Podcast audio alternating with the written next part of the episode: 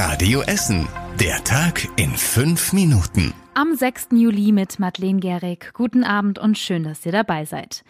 Mal wieder ist bei uns in Essen am Mittag ein Blindgänger gefunden worden, und zwar in der Isenbergstraße in Rüttenscheid an der Grenze zum Südviertel. Die amerikanische Fünf-Zentner-Bombe musste heute noch entschärft werden. Dafür mussten 1600 Menschen ihre Wohnungen verlassen. 6300 weitere mussten während der Entschärfung in ihren Wohnungen bleiben. Auch die A52-Abfahrt Essen Süd war seit dem späten Nachmittag gesperrt.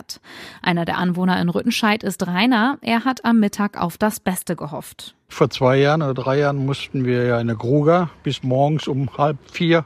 Mal gucken, wie viele Bomben die noch hier finden bei den ganzen Umbauarbeiten, die hier stattfinden. Und Hauptsache geht nicht wieder bis nachts drei Uhr. Ja, und Rainer hatte Glück, alles lief ganz unproblematisch. Das hatte Entschärfer Frank Stommel schon am Mittag im Gefühl. Ja, wir haben uns den Zünder angeguckt und der ist nicht deformiert. Der sieht sehr gut aus noch. Ja, wir gehen davon aus, dass er zügig klappt. Und um Viertel vor sieben war die Entschärfung dann durch.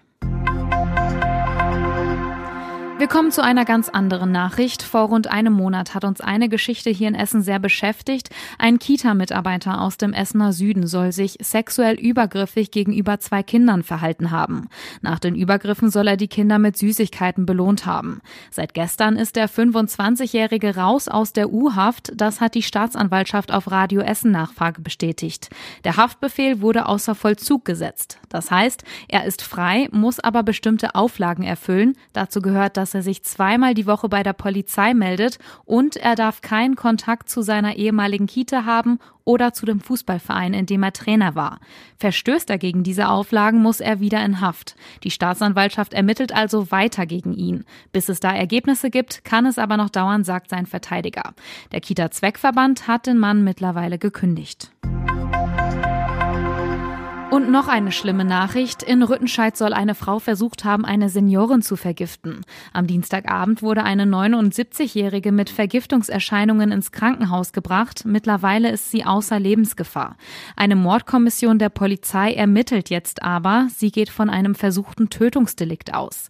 Gestern hat die Polizei deswegen eine 30-Jährige aus der Familie der Seniorin festgenommen. Außerdem hat eine Hundertschaft auf der Silviastraße in Rüttenscheid nach Spuren gesucht. Es hat nur zwei Wochen gedauert, da war der neu eröffnete Wasserspielplatz im Revierpark Nienhausen schon zerstört. Bis August bleibt er deswegen gesperrt. Das ärgert Kinder, Eltern und auch alle anderen Spaziergänger. Zweimal waren wir hier und äh, ja, dann war es abgesperrt und äh, dann war es leider kaputt. Am liebsten machen sie immer, wenn es gestern gemacht wurde, neu, anders herausreißen, alles zerstören. Vollidioten. Die Täter haben Pflastersteine aus dem Wasserspielplatz ausgegraben, deshalb werden die Pflastersteine jetzt mit Beton befestigt. Nach den Sommerferien soll der Wasserspielplatz wieder geöffnet werden. Der Revierpark Nienhausen an der Stadtgrenze Essen-Gelsenkirchen wurde gerade für 5,8 Millionen Euro umgebaut. Und wir kommen noch zu einer guten Nachricht. Heute Nachmittag ist in einem Bus der Ruhrbahn ein Baby zur Welt gekommen. Die Ruhrbahn hat uns bestätigt, dass das Kind in einem Bus der Linie 177 am Stehler S-Bahnhof geboren wurde. Der Bus hatte dort gerade angehalten. Und auch die Polizei Essen hat auf Radio Essen Nachfrage gesagt, dass ein Rettungswagen im Einsatz war und Mutter und Kind ins Krankenhaus gebracht wurden. Mehr wissen wir leider aus Datenschutzgründen nicht. Und zum Schluss der Blick aufs Wetter. Jetzt am Abend scheint die Sonne noch mal richtig schön bei Temperaturen von um die 23 Grad an der Radio Essen Wetterbude in Gerschede. In der Nacht kühlt es sich ab auf 12 Grad. Dazu ist es trocken und es gibt kaum Wolken am Himmel.